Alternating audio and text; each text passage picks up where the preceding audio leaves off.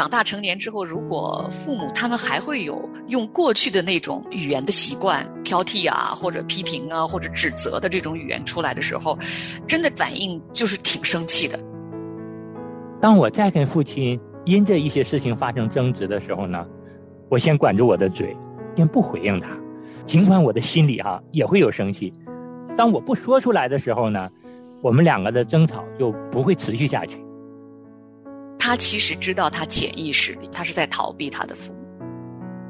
快快的听，慢慢的说，慢慢的动怒。当我控制住自己情绪的时候呢，我发现他的情绪啊也缓和了很多。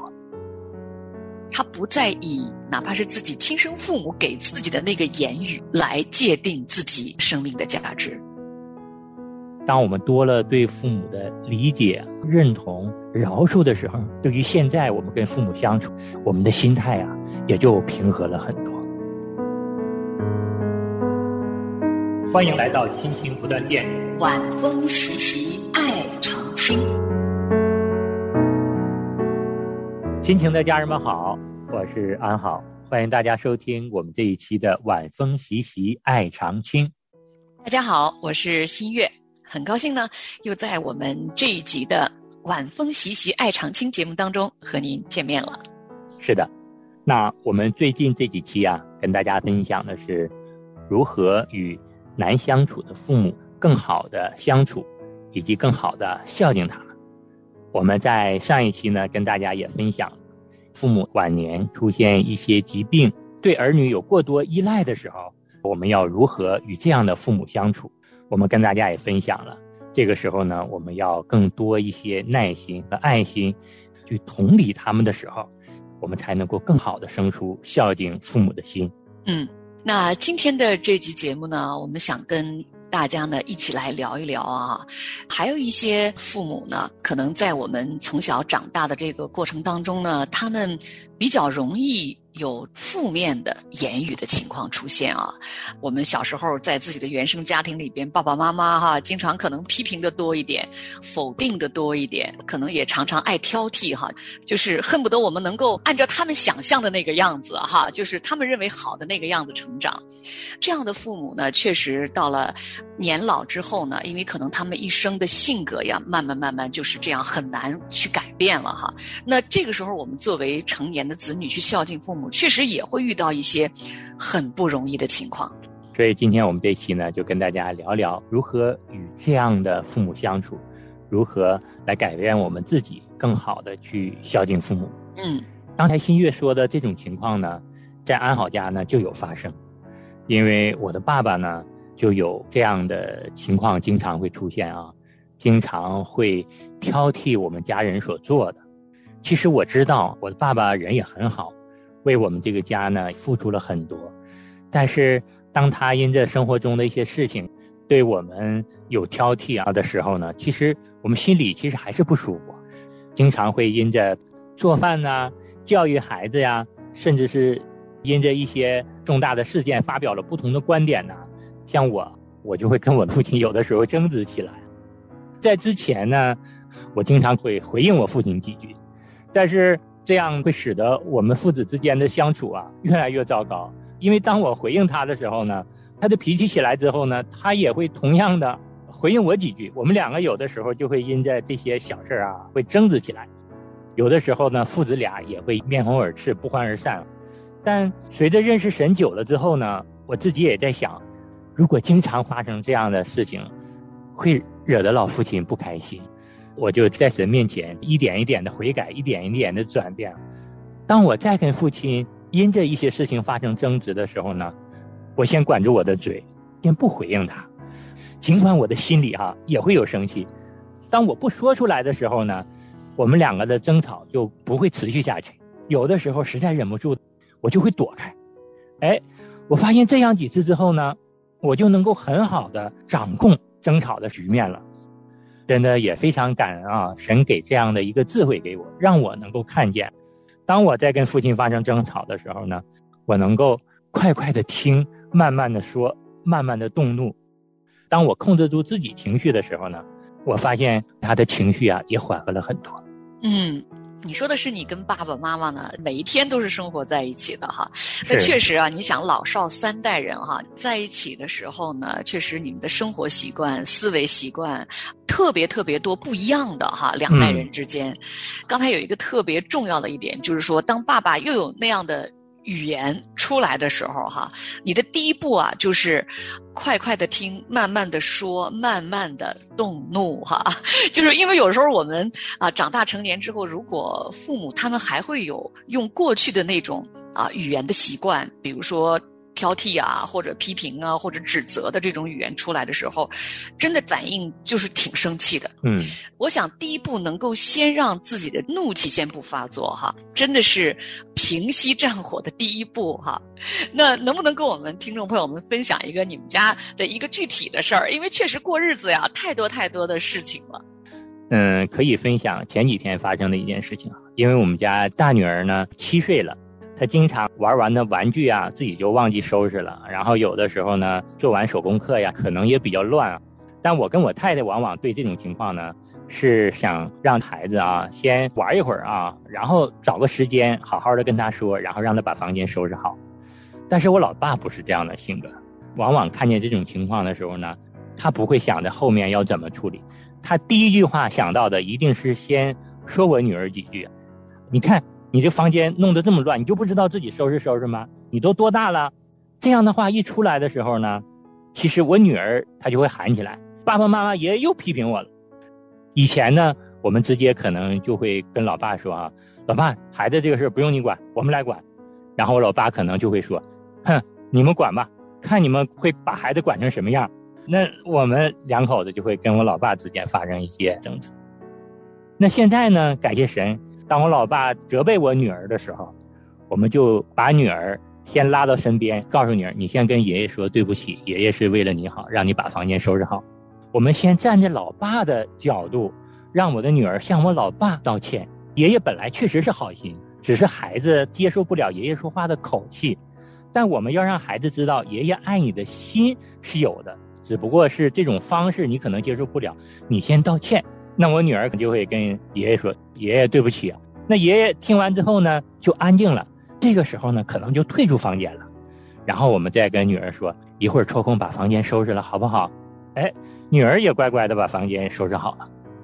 如果这件事发生在以前，安好说了，可能就会跟父亲来理论啊，不让父亲来插手管孩子。但现在呢，神给我们的一个看见，先不要让父亲生气。父亲他的脾气稳定下来了，那全家人这个矛盾可能就没有了。然后接下来我们再解决孩子房间乱的问题，因着我们全家认识神，当全家的眼光都转向神的时候，都先安静下来。这个时候呢，神就会给我们一个很好的解决家庭矛盾的方式。听你刚才这么说哈，你看就是简单的一个孩子玩玩具，把这个房间搞乱了。确实，在祖孙三代啊同处一个屋檐下，尤其是对于这个孙辈的这个教育啊，常常就是家庭矛盾发生的一个最集中的一个地方哈。是，爷爷奶奶也是对这个孩子好，那爸爸妈妈呢，也是为了很好的教育孩子，所以这个两代人之间的矛盾真的会常常因此而产生哈。那刚刚听安好你这么说呀。我真是为你们家人感到高兴，因为有神在哈。大家都是知道要先平息我们的这个心里边的这个不高兴，就是别让这个情绪起来。其实只是一点点的小事情，只是孩子没有收拾好玩具而已哈，那就会闹得一家人不开心。其实你看，生活里边如果这样的小事累积多了，其实后面就会变成，比如说啊，亲子关系之间的矛盾呐，婆媳之间的矛盾呐，就会越来越大哈。是。其实安好，我在听你分享你跟你爸爸之间的经历的时候呢，我也在想哈，就是你能够从神那里能够得智慧，然后来处理家庭的这个矛盾，也能够很快的体恤到老父亲的他的这份心啊，就是好像你跟你爸爸之间的这种隔阂没有那么多。对，是因着跟父亲之间的感情基础一直都是比较好的，因为我老爸呢，只是在语言上哈，经常会责备我们。但是他对我们所有家人的关心，这份爱呢，我们全家人都是看在眼里的。每天早早的是父亲起来为家人做好饭菜，啊，然后平时去买菜呀、做饭呐，也更多的都是由父亲来承担啊。嗯，所以说我们真的知道，父亲对全家人都是满满的爱，只是因着说他的言语上，他经常可能顾及不到家人的情绪，也可能是因着成长的环境不同啊，或者是他年龄大了，他控制不住自己，或者是他的这种责备啊，就是已经形成说话的这种习惯了，他是很难改变的啊。嗯。那如果说没有对父亲的这个理解，没有对父亲认识到他对家人这个爱的时候呢，其实我们也不能够很好的顾及到父亲的情绪。其实这是有一个很好的感情基础在的。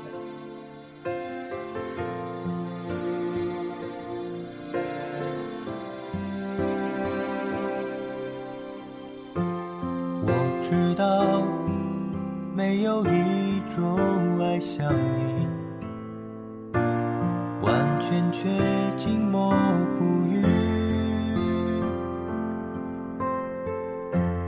让我来为我流血舍性命，为我再造一颗心。我知道没有人像你。一样寻找夜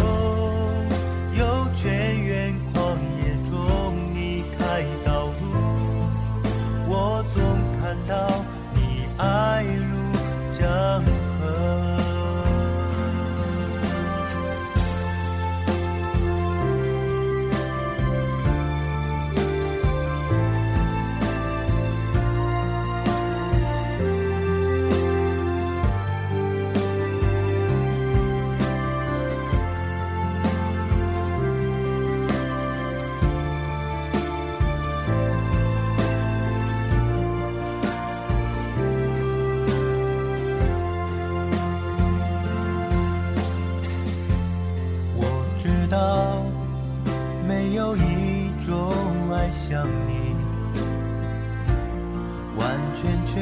寂寞。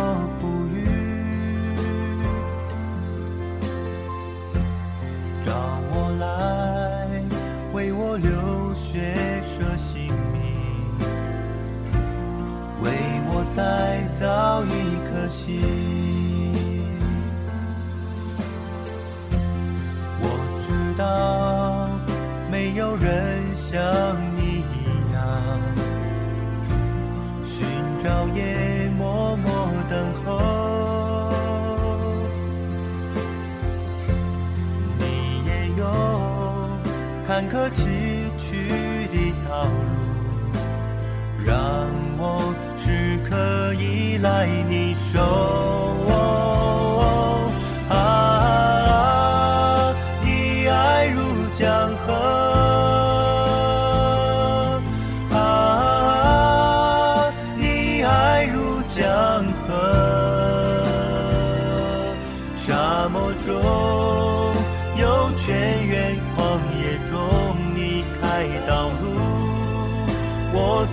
看到你爱如江河。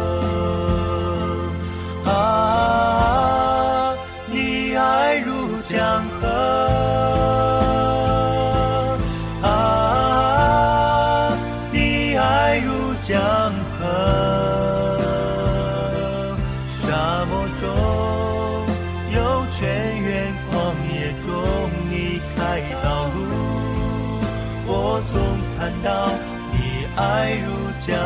河，我总看到你爱如江河，我总看到你爱如江河。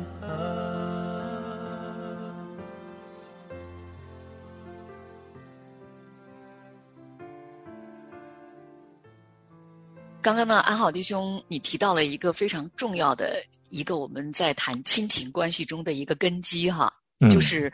彼此双方的这个感情的基础。嗯，哇，这个真是太重要了哈！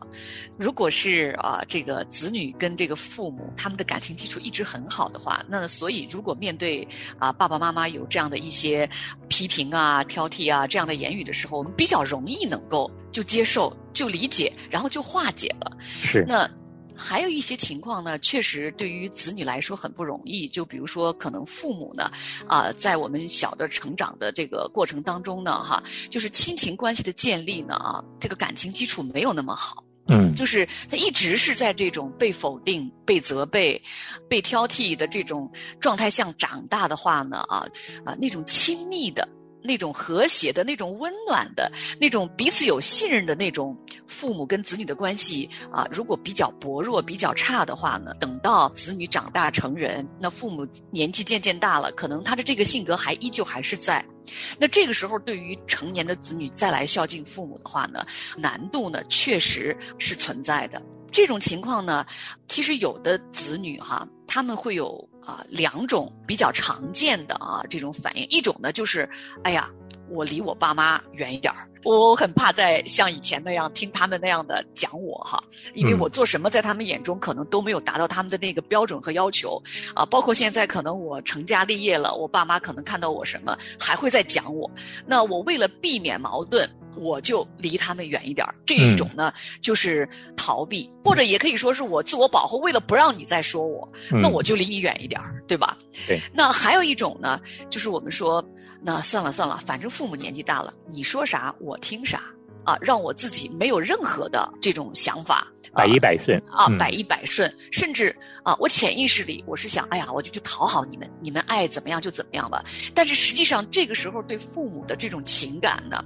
其实还是在一个疏离的状态，是，还是没有那种啊亲近感、亲密感和发自内心的这种孝敬。对，就是说，哎，你说什么就是什么，啊，你想怎么说就怎么说。啊，我也不会再跟你多说什么啊，这种心态也是有的。是，那过去我们没有认识神的时候呢，当然我们就按照自己的想法哈。那我身边我就认识的有一位姐妹哈，就属于第一种情况，她就是，呃，因为从小父母对她要求非常的严厉，真的是在一个嗯，就是要求很高的这个父母的这种教育的背景下长大，所以呢。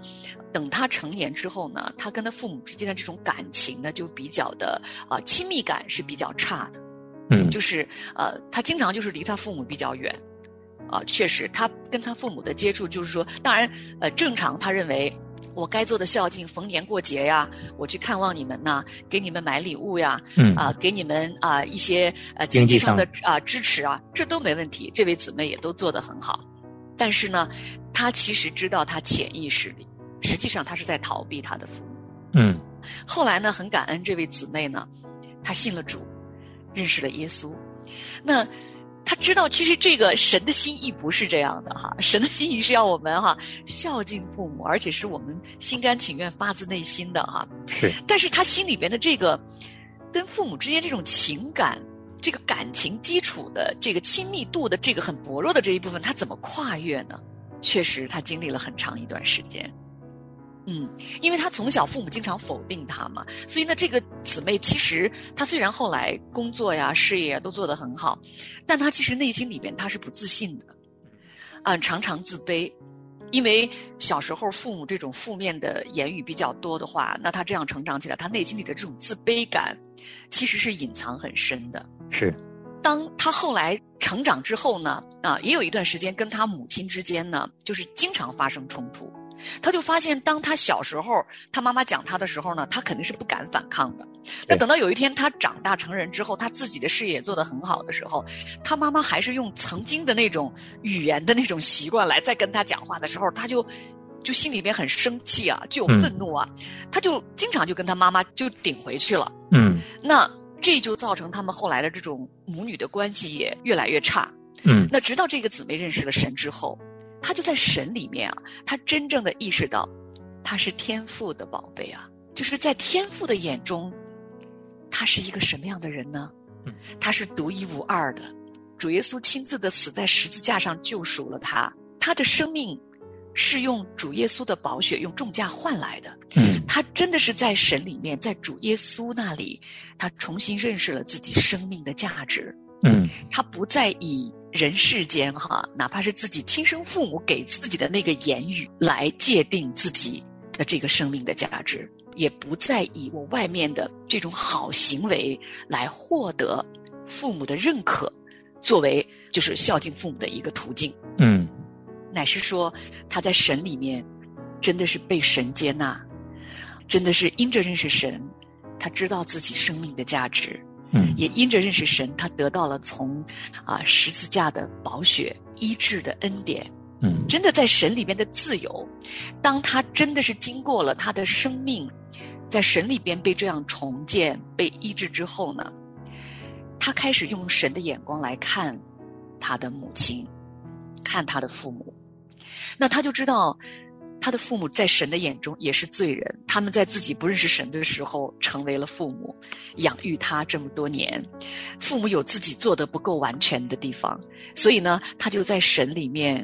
开始先来饶恕、原谅父母当年那些负面的言语给他带来的这种损伤。嗯甚至是心里的这份创伤。在他很小的时候呢，他比较偏科哈，就是特长不一样，他就是文科学的特别好，语文呐、英文呐、嗯啊都学得很好。但是呢，他的数理化呢比同学们要差一些哈。嗯那那个时候，他一直在这个啊整个中学的阶段的时候呢，他的父亲呢就经常指责他，就是说你你就是因为你不努力，你看你就是不行，所以他很多很多年，他内心里都有一个非常非常沉重的这个负担。他无论怎么努力，他在他爸爸眼中都是不行的。他就有一段时间，他非常非常的愤怒啊！他就说：“为什么我的父亲、我的母亲没有看见我的语文、英文是学得很好的哈？就是我有这一部分的，他们为什么很多年都没有看到？为什么只是看到我的数理化成绩比较差哈？呃那后来他慢慢长大之后，他发现，因为父母是很担心、很担心他，因为要高考嘛。如果你的数理化成绩不行的话，影响你高考的成绩，那你未来怎么办呢？考不上大学怎么办呢？嗯那父母可能也是因为啊、对着他未来的这种担忧啊、担心呐、哈，然后就也是为了让他你要把数理化赶快学好，赶快学好呀哈。其实这真的是有很多很多啊，我们每一个人的不完全哈，非常非常感恩这位姊妹，真的就是在主耶稣基督里面一点一点、一点一点明白自己的价值。明白自己在主耶稣眼中是看为怎样的宝贵，他嗯这个生命在这个世上，啊，是怎样的值得被珍惜，那他才开始一点点的理解他的父亲，理解他的母亲啊，当年给他的那种负面的言语。也正是因为有了这样一个过程哈，在神里面的他才啊开始从心里面生出发自内心的这种连续啊这种理解，然后生出孝敬的行为。是，刚才听新月分享的这个姊妹的故事呢，其实在我们的生活中也是非常常见的。特别是像我们从小生活的这个环境呢，父母对我们要求都是非常严格的，难免这些否定啊、批评啊、责备啊，在我们心里就留下了伤害。如果说跟父母的感情基础又不是很牢靠的话，到了成年真的是很难生出孝敬父母的心。那我们要先来到耶稣基督的面前，要知道我们在耶稣基督的眼中看为是宝贵的。当我们不是为了要迎合父母的时候呢，才能够彻底生出爱父母的心。然后，当我们多了对父母的理解、认同、饶恕的时候，再回看我们自己成长的环境，就像新月说的，也可能是在我们年幼的时候，父母是为了担心我们的未来前程，他们也不知道怎么来教育我们，以至于在那种情况下说了一些伤害我们。当我们重新的被医治，再重新的回到父母那儿去理解他们的时候，对于现在我们跟父母相处，我们的心态啊也就平和了很多。我们知道这个过程不容易，但是请大家相信，靠着耶稣基督加给我们的能力和力量，我们一点一点的是能够做到的。好的，听众朋友们，今天的我们这期节目呢，就先到这里了。非常感谢您的收听，我们下次节目再见。我们下期同一时间再见。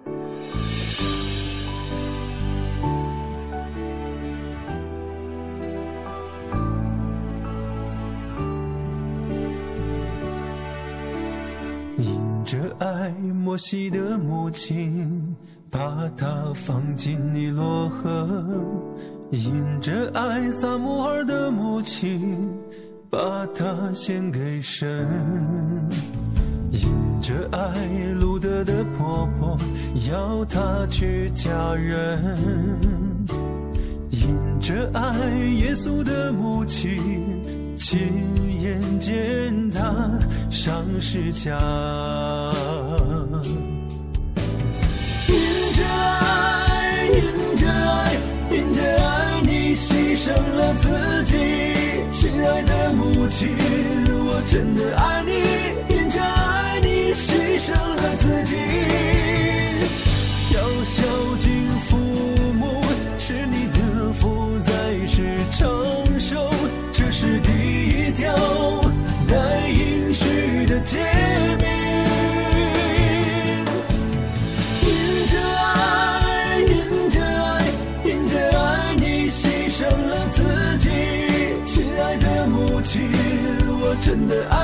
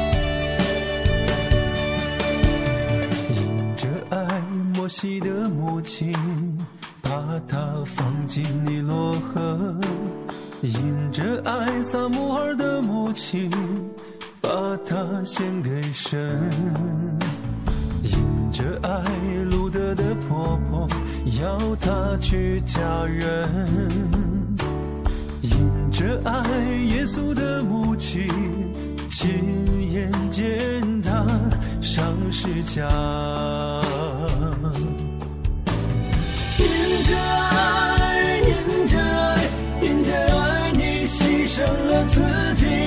亲爱的母亲，我真的爱你。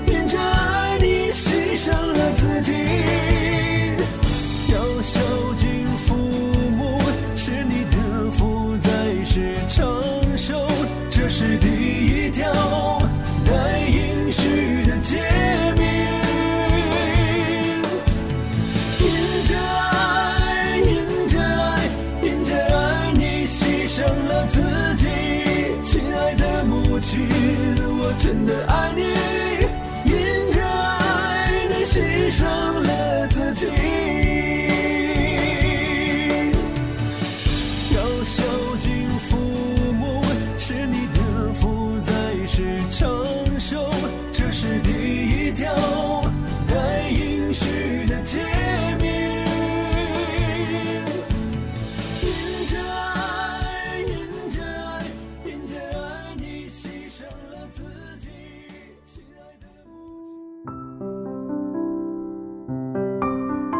亲爱的听众朋友，现在您正在收听的节目是由良友电台为您制作的，每周一到周五播出的《亲情不断电》，欢迎您与我们联络。我们的电子邮箱地址是 q i n q i n g at l i a n g y o u dot n e t，就是亲情在良友网。感谢您收听我们今天的节目。愿上帝赐福给您和您的家人。我们下次节目再会。